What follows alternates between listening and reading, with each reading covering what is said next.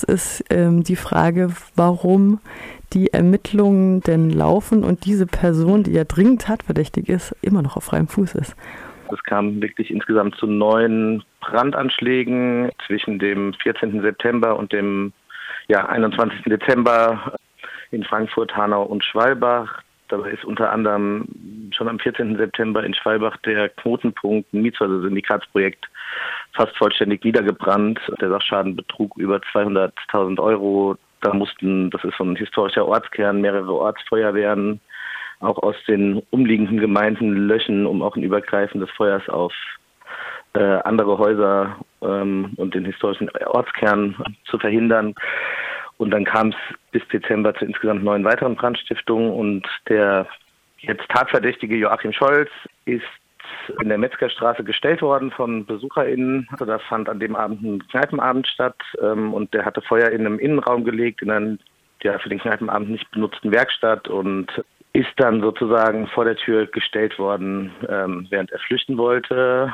Dann wurde er an dem Abend der Polizei übergeben, die auch die Ermittlungen übernommen hat in Hanau und die Hanauer Staatsanwaltschaft. Wir haben dann aber als regionale Koordination des Mietshäuser-Syndikats auch so beim Rumfragen in anderen Projekten festgestellt, dass uns dieser Typ, also Joachim S., schon länger bekannt ist ähm, und der schon seit 2015 versucht hat, Mietshäuser-Syndikatsprojekte durch Denunziation bei Behörden das Leben schwer zu machen. Das war unter anderem so, dass der die öffentlich einsehbaren Bilanzen geprüft hat und dann wirklich Fehler gefunden hat, wo sich um Rundungsfehler, um ähm, Verrechnungen, um, um ein paar Eurobeträge wirklich im einstelligen oder niedrigen zweistelligen Bereich ging, festgestellt hat und dass den, also der mit einer enormen Akribie offensichtlich schon versucht hat, das Mietshäuser-Syndikat und einzelne Projekte zu denunzieren und eben wegen falscher Bilanzen anzuschwärzen. Das war dann eben der Typ, der für die Brandstiftung in der Metzgerstraße tatsächlich verantwortlich war und mutmaßlich auch für die anderen Brandstiftungen. Und jetzt gab es am Mittwoch, den 22. Mai, bei einem Wohnprojekt des Lila Luftschloss, die sind nicht Teil des ähm, Mietshäuser-Syndikats, das ist ein Wohnprojekt, wo überwiegend alleinerziehende Frauen leben. Das ist ein feministisches Wohnprojekt eine erneute Brandstiftung in Frankfurt, die auch von der Tatdurchführung sehr stark den Brandstiftungen ähnelte, wie es sie schon im vergangenen Jahr gegeben hat. Da wurde mit einem Brandbeschleuniger an der Terrassentür im Erdgeschoss Feuer gelegt. Das haben Nachbarinnen zum Glück ja, rechtzeitig bemerkt und haben die Feuerwehr gerufen. Genau, auch da ist es so, dass am nächsten Tag wohl die Kriminalpolizei vor Ort war und wohl auch die Ermittlungen übernommen hat und auch von Leuten darauf hingewiesen worden ist, dass es diese Serie gab. Und jetzt ist es in Anbetracht der Serie 2018 ein bemerkenswerter Vorgang. Sagt ihr, dass die Frankfurter Polizei es für nicht nötig hält, die Öffentlichkeit zu informieren oder wenigstens uns, also ja. euch als betroffene Projekte zu warnen, zumal genau. Joachim Scholz es weiterhin auf freiem Fuß ist.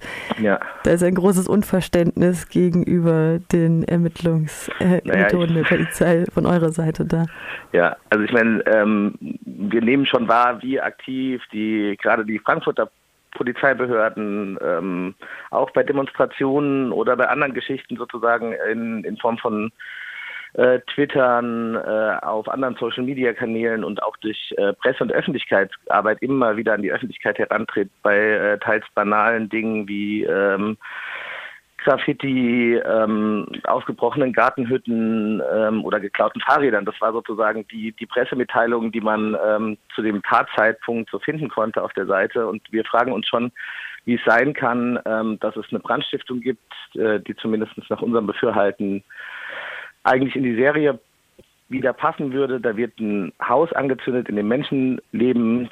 Das Feuer kann gelöscht werden natürlich. Der Schaden ist nicht besonders hoch, aber trotz allem ähm, ist da versucht worden, ein Wohnhaus anzuzünden, in dem Menschen leben. Ähm, es ist wieder ein Wohnprojekt und warum man da nicht es wenigstens für nötig hält, ähm, die anderen Wohnprojekte ähm, zu warnen oder auch die Öffentlichkeit zu informieren, das ist schon äh, ziemlich frappierend, auch im Hinblick darauf, dass die Frankfurter Polizei ja seit Dezember selbst sehr stark in der Kritik steht, nachdem herausgekommen ist, dass es im ersten Polizeirevier eine Neonazizelle gibt oder gegeben haben muss, die dafür verantwortlich Verantwortung trägt, dass die Anwältin Seda Bashar Yildiz Drohbriefe erhalten hat, in der ihr Leben und das Leben von ihrer Familie bedroht wird. Und man sollte meinen, die Frankfurter Polizei würde sensibler damit umgehen und vielleicht darauf achten, nicht dem Vorwurf ausgesetzt zu sein, auf dem, Recht, äh, auf dem rechten Auge blind zu sein.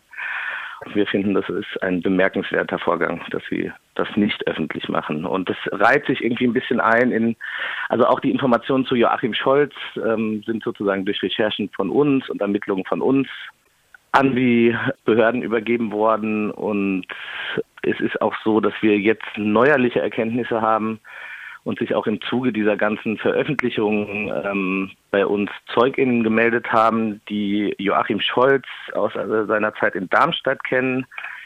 Da hat er wohl um die Jahrtausendwende schon mal mit Brandstiftung zu tun gehabt und bei einer Firma, bei der er damals gearbeitet hatte, wohl auf dem Werksgelände gezündelt ist deshalb wohl auch gekündigt worden. Damals gab es wohl auch schon mal ein Ermittlungsverfahren gegen ihn. Wie das genau ausgegangen ist, wissen wir nicht. Wir gehen davon aus, dass das einfach den Löschfristen zum Opfer gefallen ist und deshalb auch nicht mehr in den Polizeidatenbanken aktenkundig ist. Aber äh, eine der ZeugInnen, die sich bei uns gemeldet haben, hat sich auch schon im Februar an die Hanauer Polizeibehörden, die da ermitteln, äh, gewendet und gesagt, dass sie bereit ist, dazu auszusagen. Und soweit wir wissen, wurde sich bei dieser Person nicht mehr gemeldet.